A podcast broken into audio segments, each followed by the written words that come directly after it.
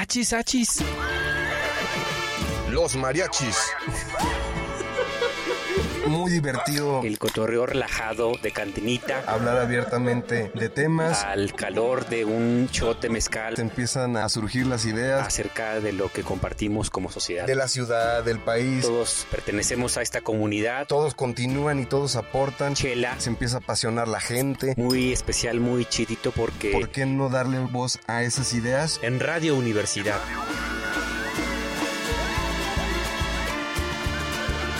Achis, achis. Los mariachis. Con Chuy Monsiváis. Con Poncho Méndez. 88.5. 91.9 FM en Matehuala.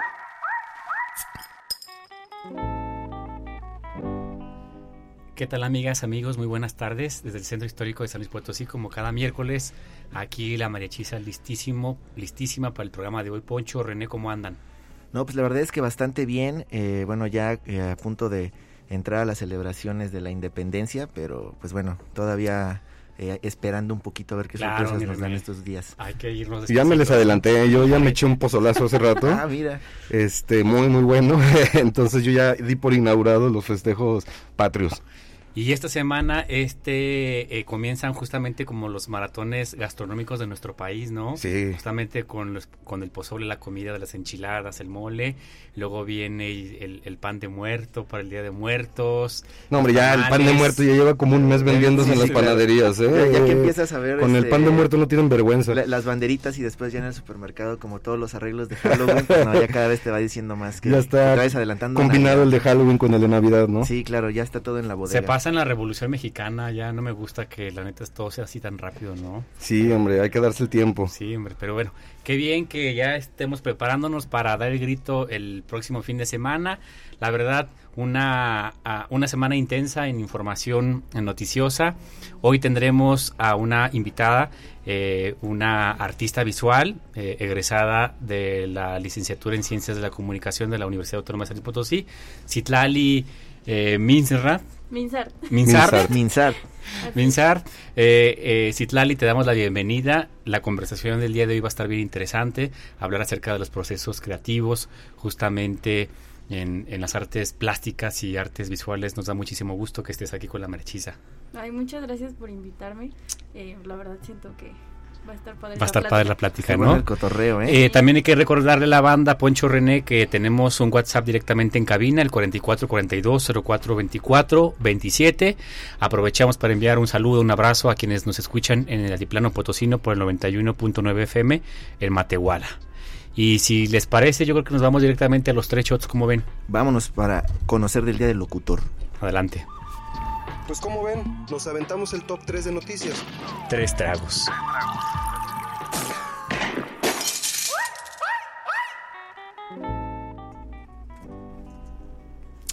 Muy bien. René, pues comenzamos con la conmemoración nacional del Día del Locutor. Justamente comentábamos. Se le va la voz al locutor. Se va la voz al locutor. Pero justamente estaba platicando, ¿no? Con la Sí. controversia acerca de esta celebración. No sabemos si es nacional, si es latinoamericana, si es eh, internacional. ¿Qué onda con esta información, René? Pues fíjate que hoy estuvimos viendo como eh, muchas eh, felicitaciones para los locutores, pero en realidad hay como algo algo raro, no es el día del locutor, sino más bien es el día del trabajador de la radio y la televisión, que bueno, pues engloba esta bonita actividad, esta bonita profesión. Pero fíjate que el día del locutor eh, se modificó para que quedara eh, formalmente como el día del trabajador de la radio y la televisión. Entonces es algo importante de mencionar porque bueno, aquí en radio y televisión universitaria, pues sí hay mucho Claro, que no felicitar, solo, ¿no? no solo hay locutores, ¿no? Que se andan felicitando, sino felicitar a toda la, la gente que, que trabaja aquí en Radio Universidad, bueno, aquí en nuestra casa, ¿no? Claro, Así que un abrazote a todos. Aquí a todos, Anabel, a Chema, que están aquí en cabina. Ángel aquí en los controles de al aire, Exactamente. Alex también. Exactamente, pues un abrazo a toda la A banda que está aquí. Incluye también la gente que está aquí en la parte administrativa o, o solamente los que tienen alguna función. Yo, yo creo que todos, ¿no? Porque Sí, pues sí, al sí. final todos vamos en bola, entonces todos somos parte de, como ustedes mencionan, de la gran familia de Radio Universidad. No, pues un abrazo para todas y todos los que integran esta familia. Así es que este, casi dos años, ¿no? Que llevamos aquí en los Sí, micrófonos. pues en diciembre eh, los mariachis cumplen dos años, el primer, eh, la primera semana de diciembre. Se ha pasado rapidísimo, Poncho René. Así es. Estamos morrillos todavía. Estamos morridos todavía, ¿no? Aquí haciendo el show un poquito. Eh, pues el segundo shot tiene que ver con pues la celebración del Día de la Independencia. Así es. Ustedes saben, eh, bueno, como cada año pues hay un ritual. Recordamos eh, con muchísimo cariño el programa que tuvimos hace un año con el historiador Oscar G. Chávez acerca de los mitos de la independencia nacional. Eh, cada año siempre viene aderezado pues por cuestiones también particulares, ¿no? Del estilo de los liderazgos políticos que hay en nuestro país, ¿no? En esta ocasión creo que va a haber algo interesante, al menos a nivel nacional. Creo que el presidente de la República invitó a liderazgos internacionales. Eh, la Sí, familia de Martin Luther King, eh, la familia de Oscar eh, Chávez. Ah, hijo. eh, No, no, no, de- no, de Hugo. No, no, no. Chávez fue el que estuvo con nosotros Sí, el sí. año pasado. no, No, de, mira, viene de la familia de también de Assange. de Assange, pero viene no. Pepe Mujica, Pepe Mujica, ah, Pepe Mujica también, viene Evo Morales. Evo Morales, así es. este, no, perdón, César Chávez. César Chávez, sí. César Chávez, César Chávez, la, la, la familia de César Chávez. Eh, y bueno, creo que, bueno, también van a estar amenizando los Tigres del Norte en el Zócalo Capitalino. Aquí el gobernador no se quiso quedar atrás. ¿Qué, qué va a haber eh, aquí en San Luis? No recuerdo el nombre del grupo norteño, creo que son los huracanes eh, del norte, no recuerdo Sí. muy bien, pero pues ya saben que el gobernador es muy afín a la música El norteña. grito de independencia más grande del país, seguramente. sí, ¿no? el más largo del país. No, pues sí, no, no había pensado eso, ¿no? A Sí. a ver si no se larga mucho el, el grito más largo de... Sí, sí, Sí, es cierto. ¿Cuáles son las variables eh, que, que con las que va a poder jugar el gobernador? El grito más largo, eh, el que tiene más gente, Probablemente. la bandera más grande de... La kermés más grande, La porque creo que será el plano, hacer como una kermés. Gigante, ¿no? La- Sí, sí, sí. No, pues Que quién se da vuelta, la gente que se dé una vuelta, pero no se quita el tapabocas, tenga de todos modos sus precauciones. Bueno, pero quiero decirlo, Ajá. Poncho, que creo que ya eh, anunció la Secretaría de Salud que eh, esta semana se va a quitar el cubrebocas en lugares públicos y cerrados. Vamos a esperar a ver qué dicen, pero ya se anun- Híjole. ya, ya anunció el gobernador que ya no va a ser necesario el uso del Ah, cubrebocas. pero eso es cuestión del gobernador, no es No. a nivel nacional. Eh, bueno, ya eh, el tema del uso del cubrebocas ya se le delegó a las entidades federativas. Ok. Entonces cada entidad federativa está decidiendo si ya no se pide el cubrebocas. en lo- bueno, y en esta ocasión ya se anunció eh, por el secretario de Salud que eh, se va a eliminar tanto en lugares públicos como cerrados. Ok. Pero bueno, hay que tomar las Si usted precauciones. quiere seguírselo poniendo, póngaselo con toda... Pero mira, Poncho, yo creo que con el tequila con el mezcal se desinfecta uno sin problema, ¿no? Todos los bichos que se mueren. Todos los bichos se mueren. Entonces, con que se tome un, eh, un buen mezcal, un buen tequila, pues ya queda desinfectado para la noche mexicana. Sí, fíjate que sí. A mí no se me antoja muy, eh, mucho ir a la Plaza de Armas, pero, pero pues bueno, si usted se anima, nada más ahí con cuidado, porque ya sabe que la gente ahí es un aplastadero y es un relajo. No se lleve la carriola en medio No. de todo el mundo, que eso siempre me pone de genio ver a la gente hacer eso. Pero este, pero bueno, disfruten el 15 de septiembre aquí. Cómanse un pozolito. Oye, en el DF va a estar los Tigres del Norte, ¿no? Los Tigres del Norte, exactamente. Ah, Ahí Ahí, para- ahí sí tal vez eh, vale la pena ir a... Fíjate, si se antoja, se antoja. Oigan, pues el tercer show tiene que ver con las polémicas eh, manifestaciones Ajá. en torno a los funerales de la reina Isabel eh, II de Inglaterra. Eh, creo que por ahí, creo es importante destacar una manifestación pública que hizo un joven de 22 años en, en Edimburgo, eh, justamente cuando pasaba el cortejo fúnebre de la reina Isabel, contra el príncipe Andrew, creo que se llama así, eh, el que estaba relacionado justamente eh, con escándalos sexuales en, en- en Estados Unidos. Hubo una manifestación, creo que eh, muy polémica, porque desde que se señaló el abuso sexual en la que estuvo involucrado el miembro de la familia real, pues la monarquía inglesa pues hizo todo lo que estuvo en sus manos para más o menos eh, proteger ¿no? la inmunidad. Claro. Que- No olvidemos que, que este cuate, el príncipe Andrew, sí es príncipe también, ¿no? Creo que sí. Sí, sí, el príncipe Andrew. eh, pues bueno, estuvo envuelto justamente con todo este tema de Jeffrey Epstein, que es aquel eh, ex Sí. magnate financiero ya, ya muerto, que entre comillas se suicidó Se y quedan muchas dudas, ¿verdad? Porque, pues bueno, salpicó a personas de la familia real como, como el príncipe Andrew, a Bill Clinton, a esferas tan tan altas que, que la verdad se puso muy muy pesado, se puso muy pesado y pues bueno, también ha sido clara la ayuda de la, de la corona para que el príncipe Andrew haya podido Claro. eh, salir este pues libre de, exactamente. Le, le, quitaron sus títulos nobiliarios, pero pues finalmente... Que le quiten el varo, ¿no? Claro, exactamente. Más que, que nada. y que le quiten la libertad también, ¿no? Pues bueno, el chavo este, iba, este se coló ahí, estaban en, en, el cortejo fúnebre y le gritó, Andrew, eres un asco, ¿no? Claro. En pocas palabras, a la traducción al español, ¿no? No, pues celebro la verdad este tipo de manifestaciones públicas. Eh, finalmente, cada país es el, eh, eh, libre de elegir su sistema político de gobierno. Los ingleses creo que tienen un sistema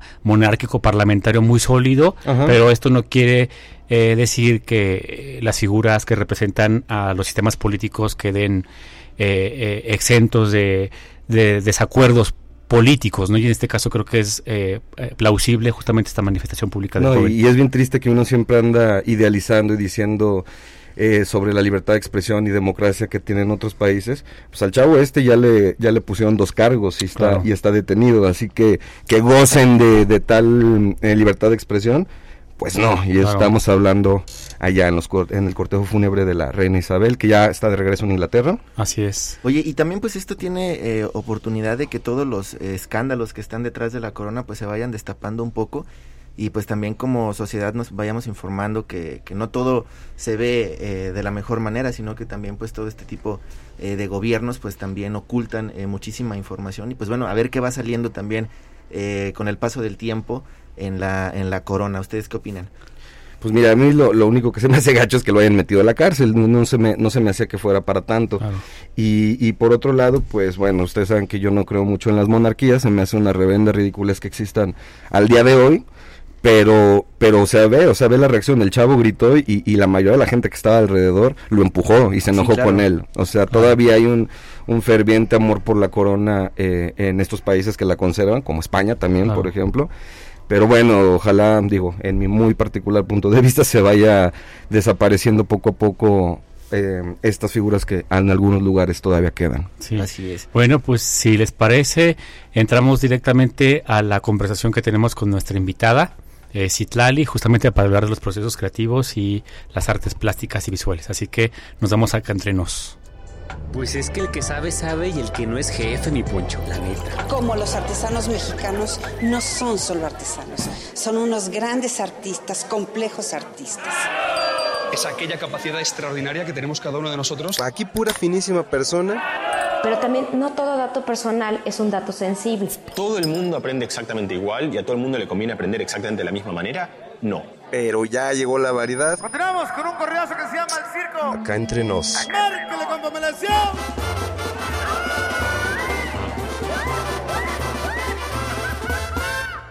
Acá entre nos. Bueno, banda, estamos de regreso aquí con nuestra invitada, justamente hablando del apellido de Citlali, que es de origen francés, yo no lo puedo pronunciar, pero Citlali me lo podrás decir, ¿no? ¿Cómo se pronuncia en francés? Minsa. Ah, en sí. francés. Muy bien. Excelente, bienvenida Citlali.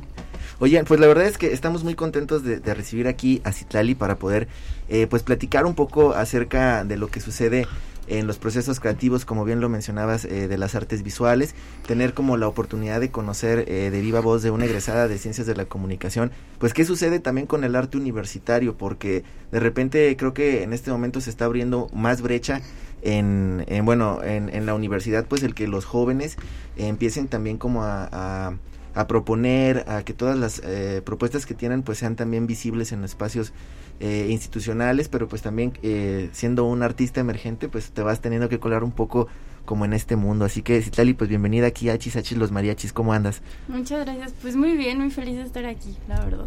Citlali, ¿cómo comenzó el tema de la pintura? Porque me imagino fue eh, el área artística donde iniciaste tu trayectoria como artista visual, ¿no? Sí, así es. Pues de hecho yo quería estudiar pintura. Fíjate. Y y estudiaste comunicación. Pero lo que hice fue como irlo llevando a la par. O sea, tal vez a la mitad de la carrera seguía con dudas si era lo correcto, pero al acabar estoy muy feliz de ser comunicóloga. Pero lo que hice fue estar como estar en las mañanas en clases de comunicación y en la tarde pues iba a distintos como recintos, tanto aquí en la uni como en el Centro de las Artes, en todos lados, a aprender de pintura, ¿no? Y creo que lo más importante dentro de lo que sea que hagas es lo que comunicas, ¿no? Claro. O sea, tanto sea un podcast, una película, un corto o una pintura. Entonces siento que esa parte eh, me la enseñó muy bien pues comunicación.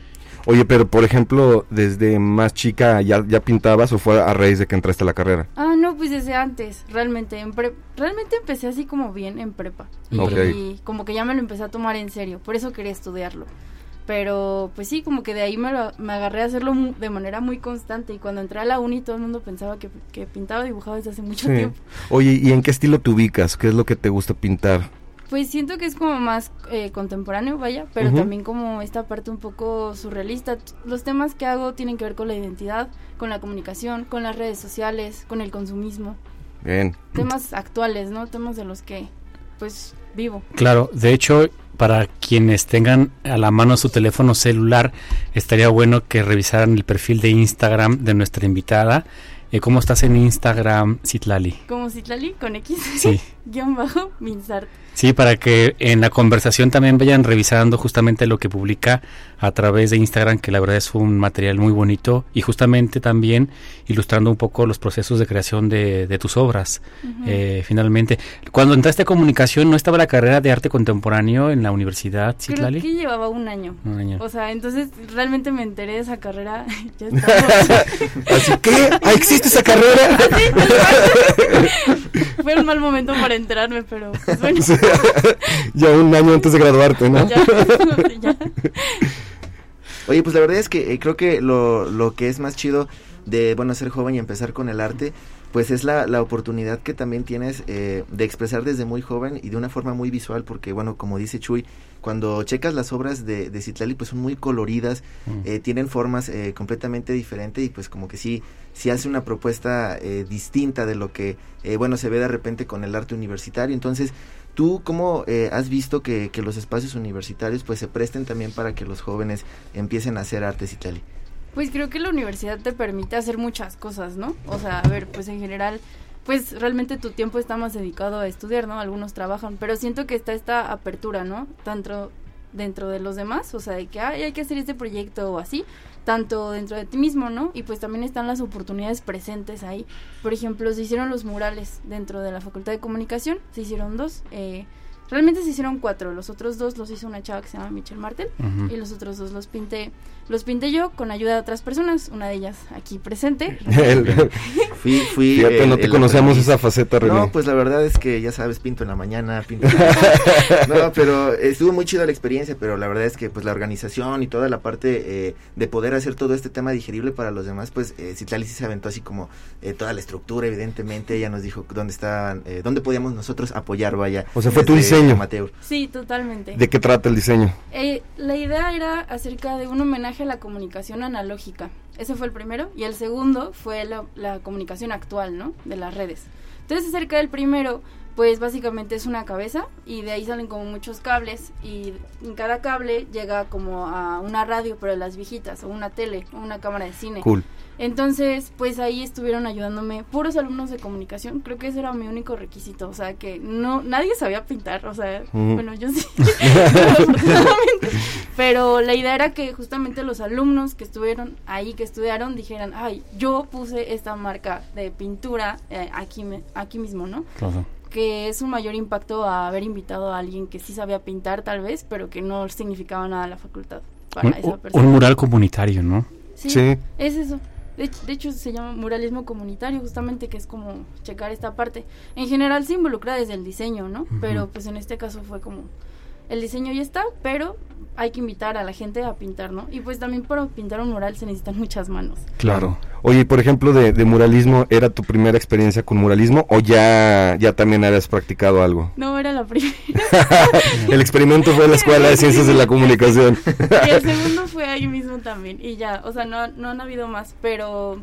Pero creo que fue algo como muy interesante, porque yo cuando entré a la facultad vi que hay una pintura que se encuentra como en las escaleras cuando vas subiendo, pero es una cosa de un metro por, no sé, dos, o sea, realmente, no menos. Una o sea, cosita Es chiquita. una cosa muy chiquita, ¿no? Tamaño de una tele. Y, y pues yo dije, quiero pintar un mural antes de salir de la facultad. Entonces, en mi octavo semestre, pues, me, pues ya me puse a pintar ese, y ya una- un año después eh, me puse a pintar el otro, de hecho lo acabé el 10 de agosto, hace poquito. Sí. No, y de hecho también ahora que hablas de la pintura mural, he estado eh, revisando que hay también como ya una conmemoración justamente en nuestro país que se cumplirán como 100 años justamente el nacimiento de la pintura mural después de la Revolución Mexicana, ¿no? Me imagino que también son referencias para quienes se dedican a la pintura mural, pues como estos eh, estas figuras históricas como Diego Rivera, Siqueiros, Orozco, ¿no? Sí, pues de hecho algo interesante es que antes de pintar esos murales me fui a estudiar a la UNAM un semestre. Bueno, realmente no estudié porque hubo un paro, hubo pandemia, entonces... Tú estás en la UNAM muy paros. Pero bueno, la cosa es que sí estuve viendo ahí bastante murales, justamente, de estos artistas que mencionan que son muy importantes. Y también dentro de la Facultad de Ciencias Políticas y Sociales de la UNAM, ahí hay mucho collage, o sea, hay como muchas expresiones artísticas de los mismos estudiantes, ¿no? Corrientes políticas, hay un chorro de cosas. Y eso lo pude ver como en los cinco días, ni siquiera tres días que fui, porque hubo paro. en lo que me dejaron ver eh, los porros de la UNAM. Las islas. Sí, no, bueno, pero algo que se me hacía como muy interesante era esta parte de que las paredes hablaban y dentro de la Facultad de Comunicación ninguna pared te decía nada, porque no había como una expresión ahí presente, ¿no? También se hizo otro mural hace poquito, bueno, hace un año del feminismo, ¿no? Entonces son los mismos alumnos que han decidido como poner y que también se les ha abierto la puerta a y creo que te dice mucho más pasar por los pasillos y ver, o sea, tal vez este mural tiene que ver con la comunicación, con lo que estudiaste, a, a ver, pues nada, o unas fotos que llevan ahí desde que yo había entrado, o sea, no sé. Oye, pero así como te pasó en los pasillos de, de, tu escuela, que dijiste, ah, bueno, a mí se me antojaría que quiera un mural, hacer un mural, ¿te pasa también así, vas pensando cuando vas en la calle o así y dices, ay, ahí estaría bueno? ¿Dónde estaría bueno? ¿Dónde has pensado que dijeras, no manches, ahí me gustaría hacer un mural? O alguna intervención, no necesariamente un mural. Pues realmente así, neta creo que una de mis metas es hacer uno en Carranza. Bien. pasillo, pues ya ven que ya han, habido varios, ¿no? Pero realmente creo que es lo, lo, interesante de los murales es que no sabes quién lo ve. O sea, simplemente pasas y alguien pasa y pues tú no tienes ni idea de que lo vio, ¿no? Por ejemplo, el resto de mis pinturas pues están en mi casa, yo sé quién las vio.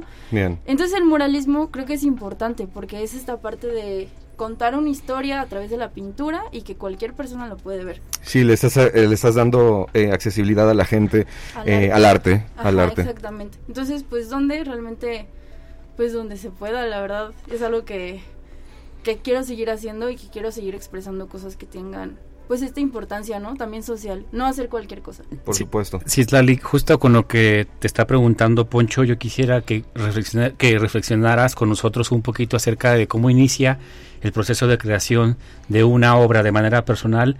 Eh, creo que una pintura, una escultura siempre lleva una parte espiritual del artista.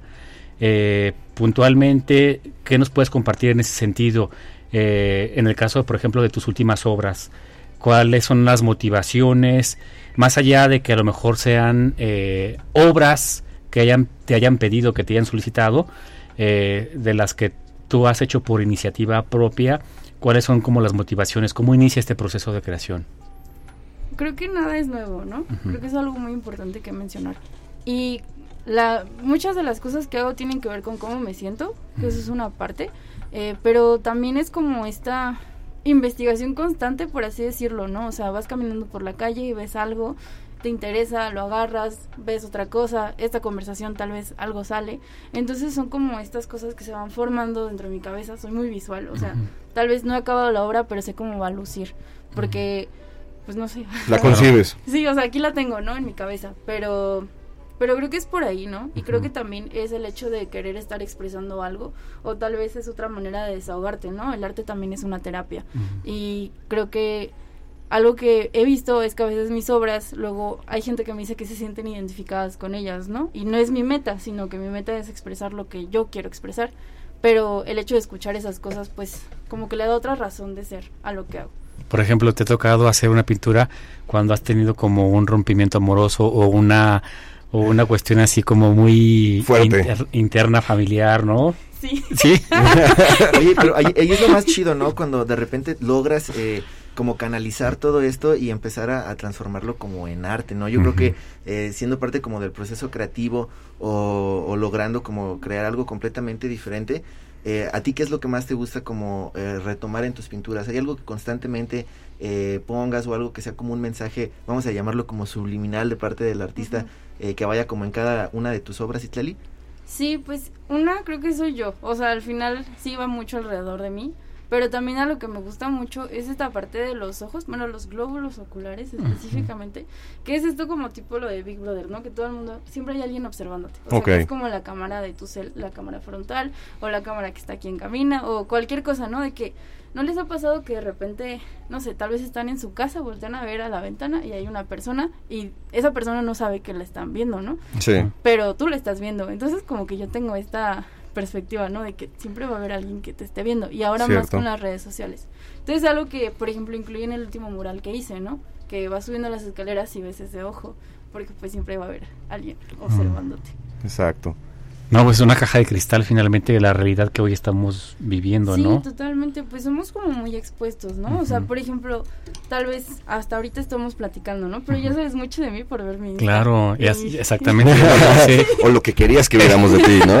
Exacto, Ajá. sí, no, pues claro, la verdad es que también las redes sociales son una herramienta, ¿no? O sea, en- tengo dos instas, ¿no? En uno publico todo lo que hago de arte y obviamente publico lo que quiero que vean, ¿no? Y en otro, la forma en que te diviertes. Obviamente. Claro, ¿verdad? ¿Cómo voy a pasar el 15 de septiembre? Citlali, mira, ahora que justamente dices que también has hecho obra justamente como en esta parte del rompimiento de una relación, ¿cuáles son las emociones personales que más te inspiran para crear?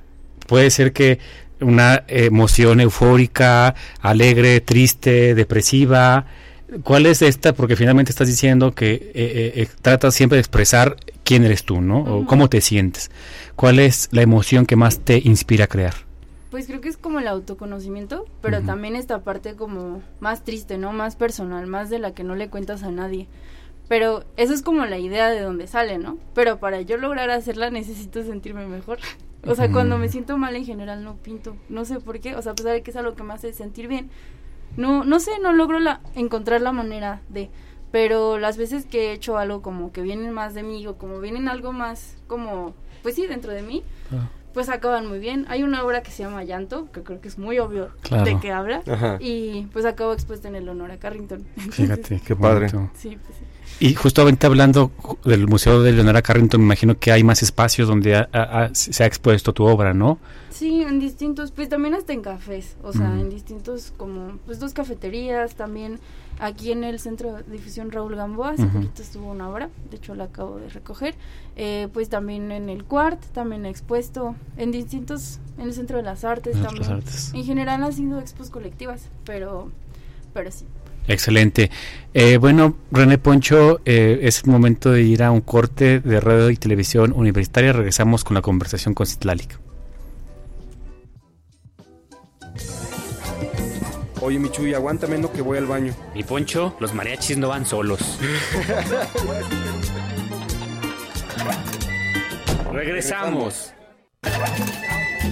Oye, carnal, ¿qué te estaba diciendo? Pues que ya regresamos. Pues es que el que sabe, sabe y el que no es jefe, mi Poncho, la neta. Como los artesanos mexicanos no son solo artesanos, son unos grandes artistas, complejos artistas. Es aquella capacidad extraordinaria que tenemos cada uno de nosotros. Aquí pura finísima persona. Pero también no todo dato personal es un dato sensible. ¿Todo el mundo aprende exactamente igual y a todo el mundo le conviene aprender exactamente de la misma manera? No. Pero ya llegó la variedad. Continuamos con un corridazo que se llama El Circo. Acá entre nos. Con.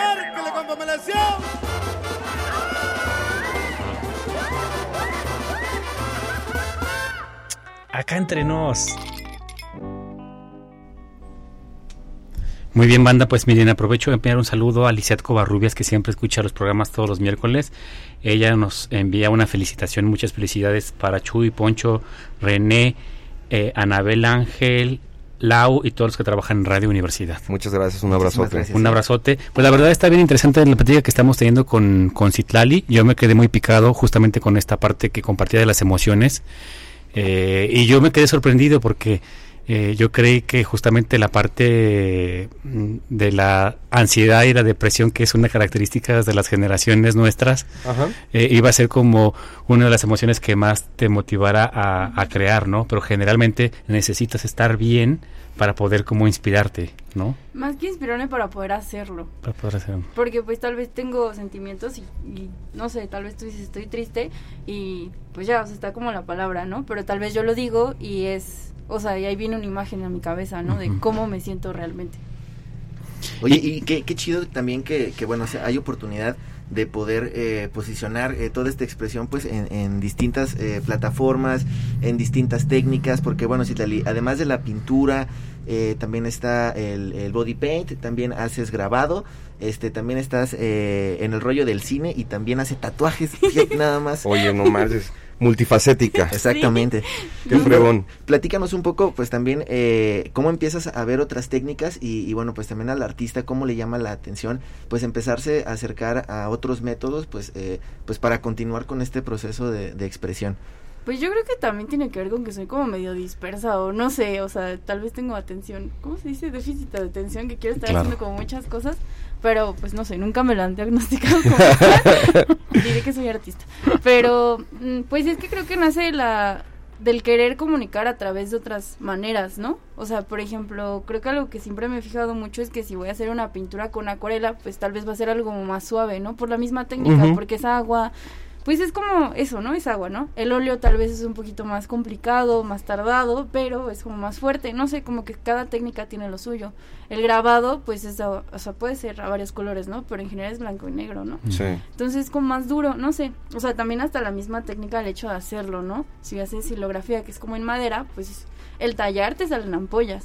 El body paint, pues es esta parte también de que puedes plasmar tu arte sobre una persona. De hecho, me acuerdo mucho que un amigo lo pinté y pues la idea era mostrar él cómo era, ¿no? Entonces sí. le pusimos elementos como arquitectura, él es arquitecto, o sea, como tal vez el espacio, tal vez eh, también, me parece que es libanés, entonces también algo que te, tuviera representación A, y le hicimos una sesión de fotos, bueno, le hice, realmente estaba yo, yeah. pero, pero pues creo que es esta parte, ¿no? De buscar otras formas de decir lo que quieres decir. Oye, pero que, bueno, a mí se me hace medio, me daría un poco de desesperación de que si me, me plasman en el cuerpo, este, en técnica body paint, una, uh -huh. una obra fregona artística, ¿Cuánto tiempo tardas en quitártela? No, pues nada.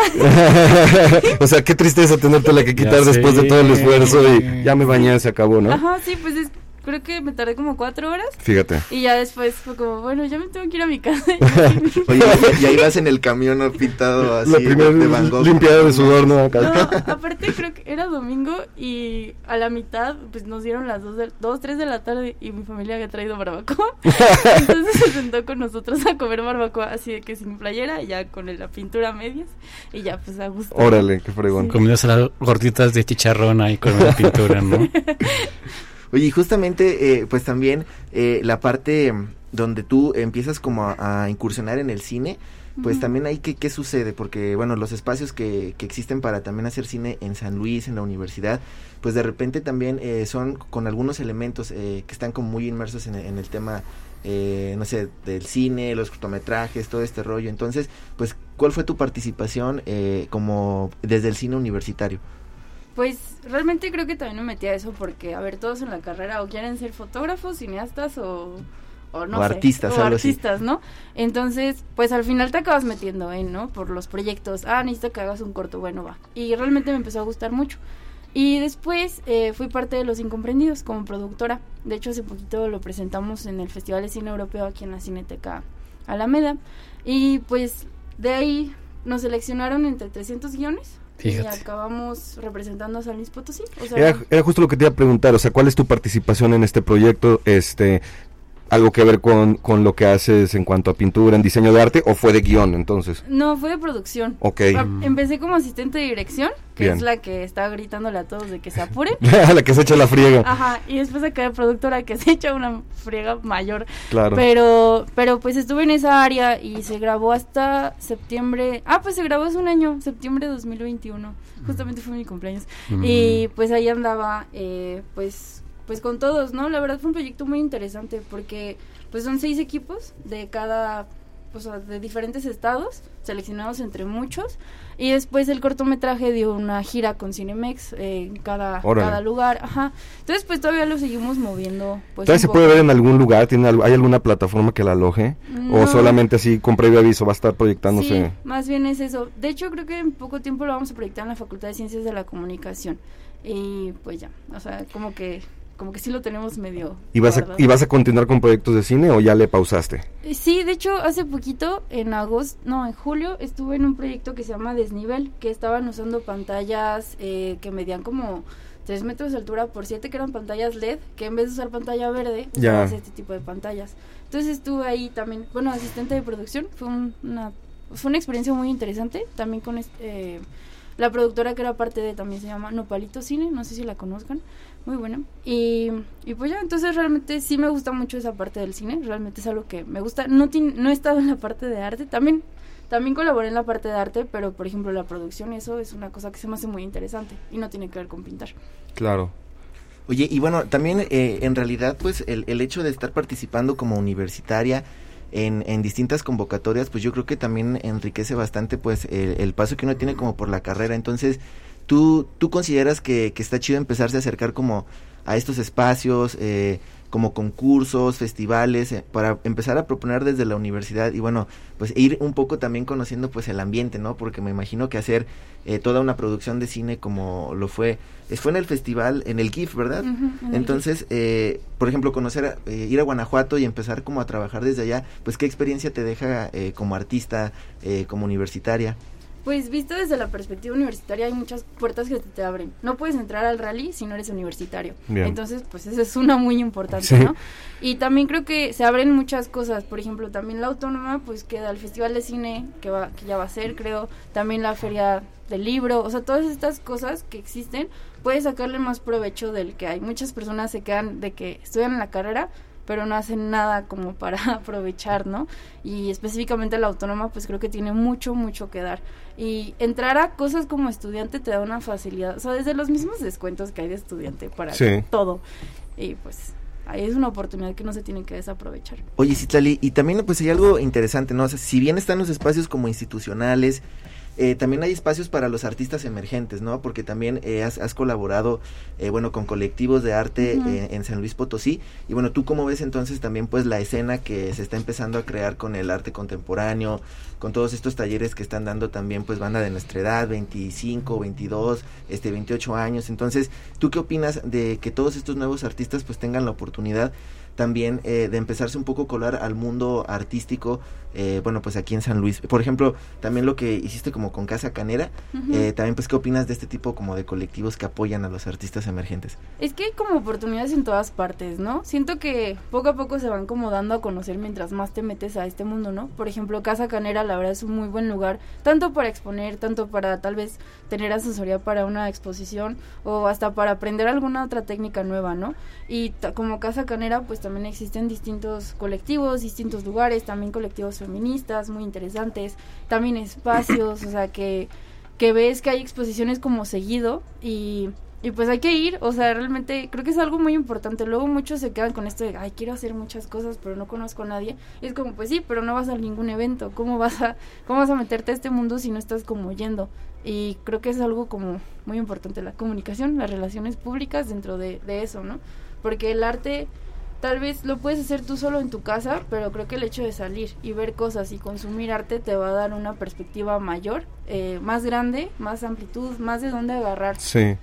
O sea, tienes que estar ahí consistente, ¿no? Tienes que estar involucrando Digo, pues constantemente. si te interesa, pues Sí. vas a llegar a ir, ¿no? Sí, porque digo, yo siempre escucho muchas quejas, este, por ejemplo, de producciones mexicanas, las que generalmente eh, se comercializan en, en cines y todo esto, y generalmente, pues, en el caso particular de películas, siempre son los clásicos dramas, drama, comedia, estilo Derbez, Ujú. y, y, y pues uno dice, mira, pues es que no dan chance, bla, bla, bla.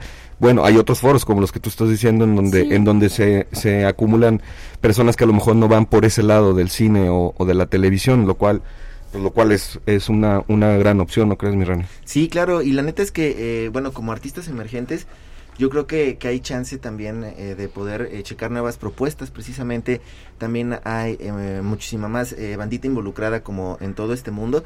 Y cuando de repente visitas eh, lo que son exposiciones como institucionales y después te vas como a las exposiciones underground, pues también yo creo que te empapas de una forma diferente de qué es lo que está sucediendo en la, en la escena local. Eh, bueno, para con todo el apoyo al arte. Entonces, ¿tú, tú cómo eh, invitarás a las personas pues a que vayan un poco acudiendo a estos espacios?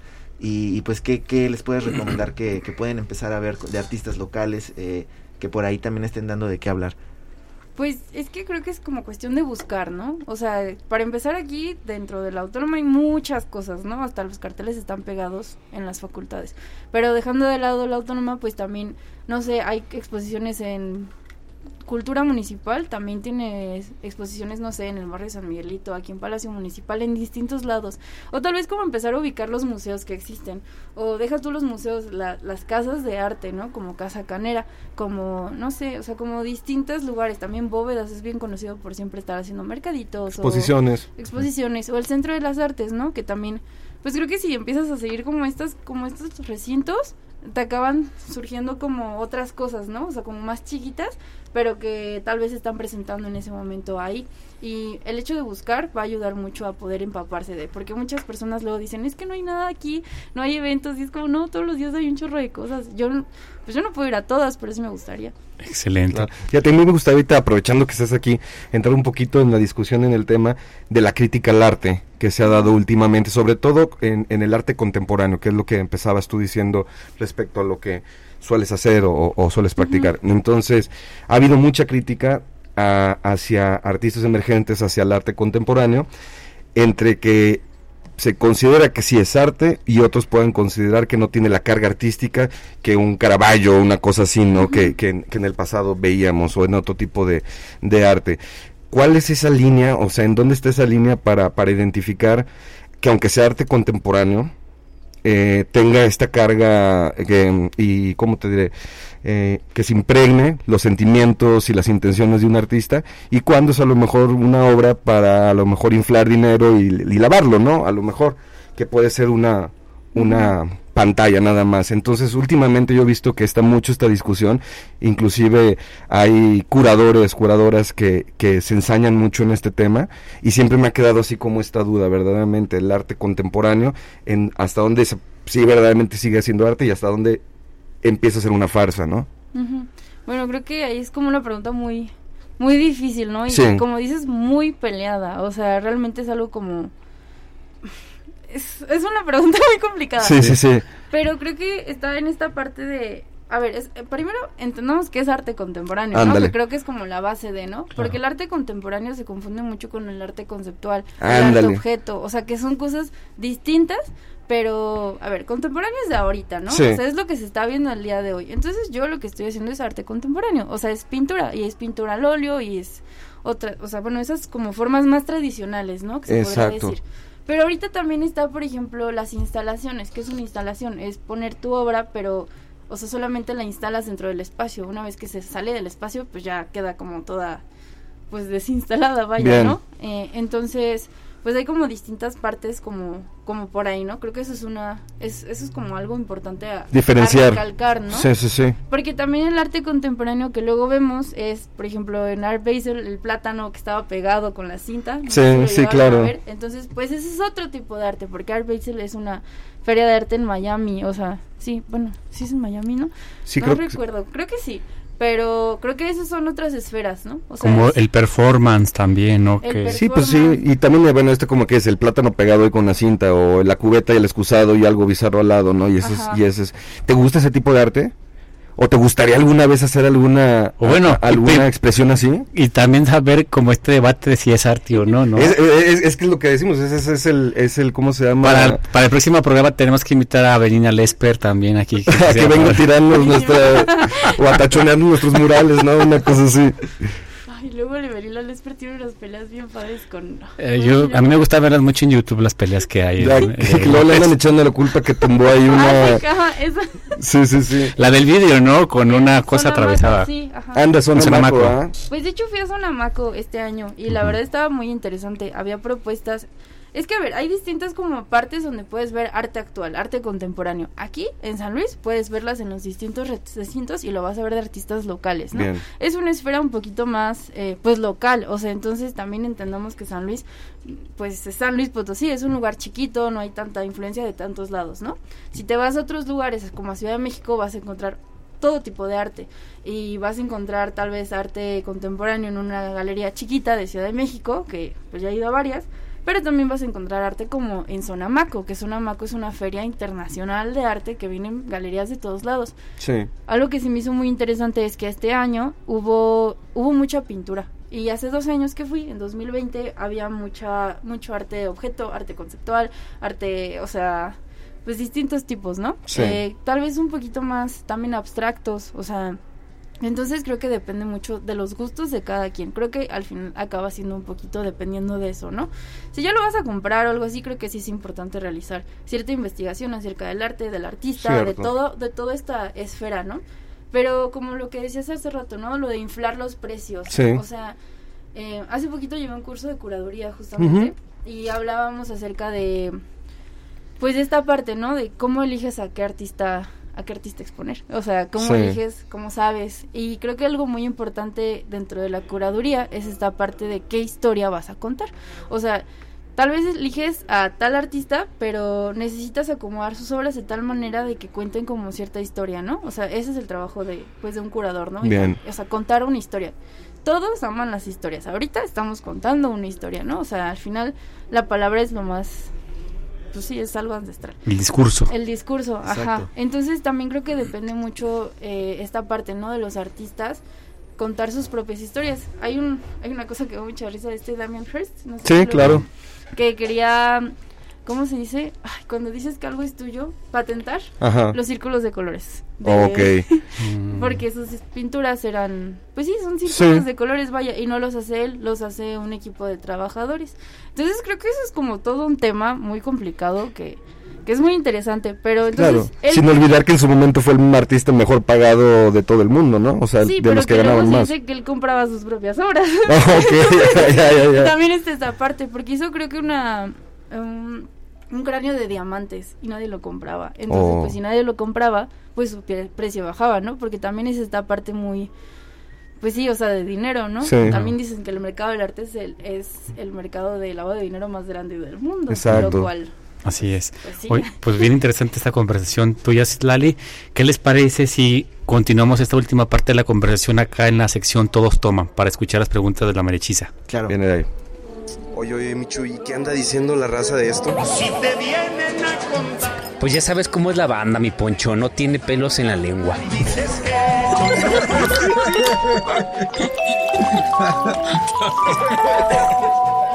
Se empieza a apasionar la gente, todos continúan y todos aportan.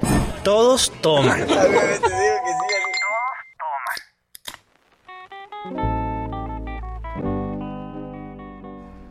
banda, pues estamos, banda, estamos de regreso justamente para las preguntas de la marichiza René. ¿Qué dice la banda? Oye, pues fíjate que aquí con Citlali pues hemos eh, tenido eh, distintas preguntas ahí que nos están llegando también al WhatsApp, a Insta.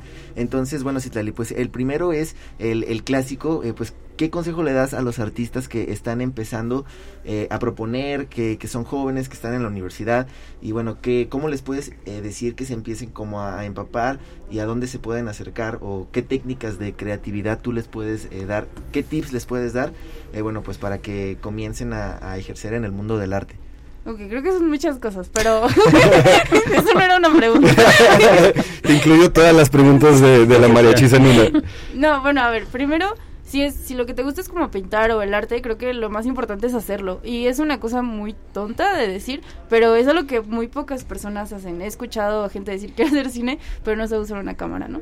Entonces, pues empezar a empaparse con con eso, con conocimiento. También esta parte de aprender de artistas locales o del arte contemporáneo, que es lo que estábamos hablando, pues es ver las noticias del arte, que la verdad, luego hay unos chismes muy padres que dices, ay, no, esto sí se la volaron, ¿no? Y pues el tema de aprender técnica, pues también está esto de meterse a talleres, tanto en línea, tanto... Yo aprendí por YouTube a dibujar y después poquito a poquito me fui ahí llevando por talleres en los distintos recintos que hay en San Luis, que son muchos, ¿no? Entonces, empezar a hacerlo, meterte a talleres y aprender. De Oye, y, bueno, la verdad es que también empaparse de, de, lo que sucede en el mundo del arte, como Citlali lo menciona, pues también te hace unas noticias chidas, ¿no? De repente hay, hay una que otra controversia. También nos preguntan, bueno, los que ya tienen un rato en el arte, pues qué onda, eh, si les puedes pasar un tip para los materiales, donde hay alguna tienda o algún espacio donde eh, puedan ellos comprar o algo, algo en internet, donde se puedan acercar eh, para conseguir algo de material diferente. Pues depende mucho de lo que quieras, ¿no? Pero bueno, los pinceles están bien baratos en Parisina, cuestan 20 pesos, uno de cuatro. No. Y también hay un lugar que se llama La Jalisciense, que si quieren pintar al óleo, o, o, sí, como esas cosas, la verdad es que salen muy baratos los tubos de pintura, que en general el óleo es caro. Y si no, Amazon, es la vieja confiable. confiable. La verdad. Oye, y bueno, pues por último nos preguntan eh, ¿qué, en qué estás trabajando en, en, este momento y bueno, si estás trabajando en mural, pintura o, o alguna nueva técnica por ahí eh, que estés aprendiendo. Eh, pues ahorita estoy, estoy trabajando en una agencia de marketing porque también soy comunicóloga, pero también estoy trabajando en unas ilustraciones que son para un documental que se llama Un día 28 de enero, que ganó una beca IMCINE, entonces estoy bastante ocupada con esta parte. Y pues también, eh, ¿qué estoy aprendiendo? Estoy aprendiendo a tatuar.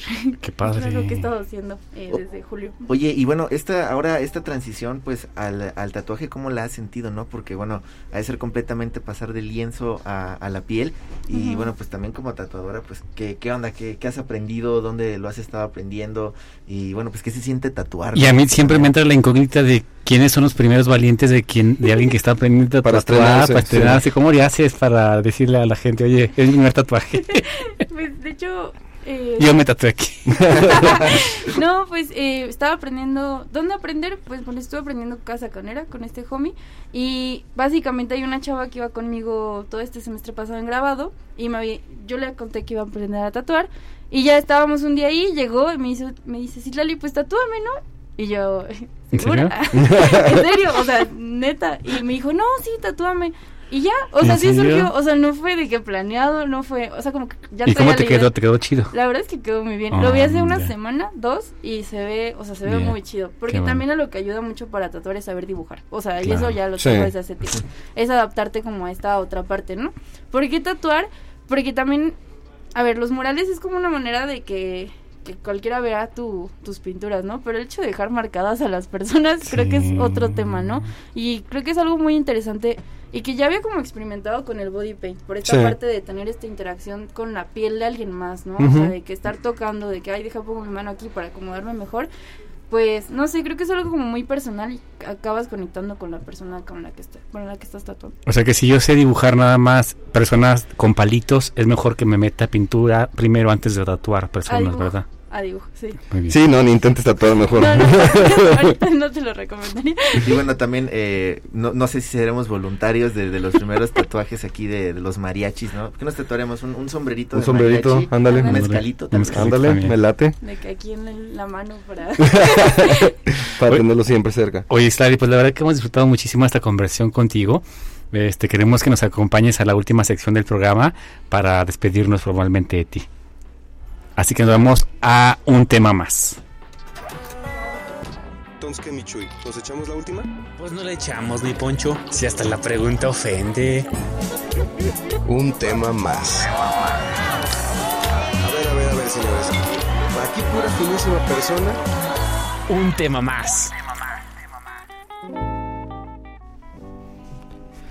Pues ya estamos por terminar el programa y, y, ya hace mucho que no que no nos toca el tema más, ¿va? De sí, repente sí, sí, de repente no, pero ahora no podíamos evitarlo porque pues ya sabes, las aventuras de nuestro gobernador hoy se traducen en un viaje al Líbano con su comitiva. Oye, fíjate que además creo que el Líbano está eh, ahora mismo en una recesión económica como muchos terrible, países. Terrible, sí, sí. Como muchos países en el mundo. Yo no sé eh, cuáles son como los intereses económicos a lo mejor ahí del el gobernador para tener pues bueno, como una digo, visita. Estando aquí en San Luis, yo creo que el gobernador dijo, mira, nosotros tenemos al Iván, el club de Ibanés Potosí, no hay muchas, muchas cosas en común, porque no hacemos, porque no hacemos tratos? Y creo que al final todo acabó en, En espero, señor embajador, que le han gustado los chocolates Sí, y el hombre. mezcal, ¿no? Sí, hombre, la verdad yo creo que, bueno, lo cuestionable también además, Poncho, es justamente la poca transparencia en esta visita al extranjero, ¿no? Además, no sé si propiamente sea un trabajo que le corresponde a los gobernadores de las entidades federativas. Claro. Este tema de tejer alianzas con eh, la comunidad internacional, propiamente a lo mejor de los embajadores, no sé, eh, también comisiones de exteriores de la Cámara de Diputados, de la. Cámara de Senadores, que tengan como un trabajo propiamente diplomático en este sentido. No, y habiendo tantas cosas que hacer aquí en la ciudad, este, probablemente, bueno, si hiciera fuerza, si, si quería esa relación, pues puedes mandar a alguien, ¿no? O Nos- puedes tener, este, comunicación vía Zoom, vía Claro. lo que sea. Sobre todo, Poncho, nos interesan a los potosinos como varios temas puntuales. El tema de seguridad pública, creo que nos aqueja a todas y todos los potosinos. El tema también del agua, al menos en la zona metropolitana de San Luis Potosí. Y no sé, pues Seguro ahí- estuvieron platicando eso con los Probablemente, de allá muy proba- seriamente. probablemente. Sí, te, te imaginas en, en Líbano preguntándonos, oye, ¿y qué onda con esta inundación eh, del puente Otón? no? ¿Qué- ¿Cómo va todo? ¿Cómo va la Alameda, señor gobernador? ¿Qué onda? Te fue muy bien en la, en la feria, ¿no? Entonces, yo creo que cuando eh, dijeron quién va, pues él fue el primero en decir, pues, Me vamos, lanzo, ¿no? nos vamos. Oigan, pues la neta estuvo muy chido el programa del día de hoy, la conversación contigo, Citlali. Encantados de, de haber tenido estas reflexiones contigo. Eh, pues la banda que quiera ver su obra, ya lo comentamos por aquí en Instagram. Y en Eh, nuestras redes también ahí está. En nuestras redes red. también está ahí la fanpage de nuestra invitada del día de hoy. Citlali, de verdad, muchísimas gracias. No sé si quieras hacer algún último comentario con la María Chisa. Compartirnos por ahí tus redes. Claro. No, pues muchas gracias por invitarme y también por la muy buena plática que se presentó el día de hoy. Y pues en mis redes me pueden encontrar en casi todas, en YouTube, Insta, Facebook y TikTok como Citlali con X, Ujú. guion bajo Minsart. ¿Hay alguna exposición próximamente que estés preparando, Citlali, o alguna de tus obras que esté en algún recinto cultural en San Luis? En este momento No. no. pero próximamente tal vez haga una exposición individual, muy pronto. Perfecto, pues bueno, te agradecemos mucho, Citlali. Nuevamente felicidades a todos aquí en Radio Universidad. Les damos un abrazo y a nombre de René, de Chu y de Lau, nos vemos el próximo miércoles. Nos vemos. Achis, achis. Los mariachis. Muy divertido El cotorreo relajado de cantinita hablar abiertamente de temas. al calor de un shot de mezcal Te empiezan a surgir las ideas acerca de lo que compartimos como sociedad. de la ciudad, del país. Todos pertenecemos a esta comunidad. Todos continúan y todos aportan. Chela, Se empieza a apasionar la gente. muy especial, muy chidito porque ¿Por qué no darle voz a esas ideas? en Radio Universidad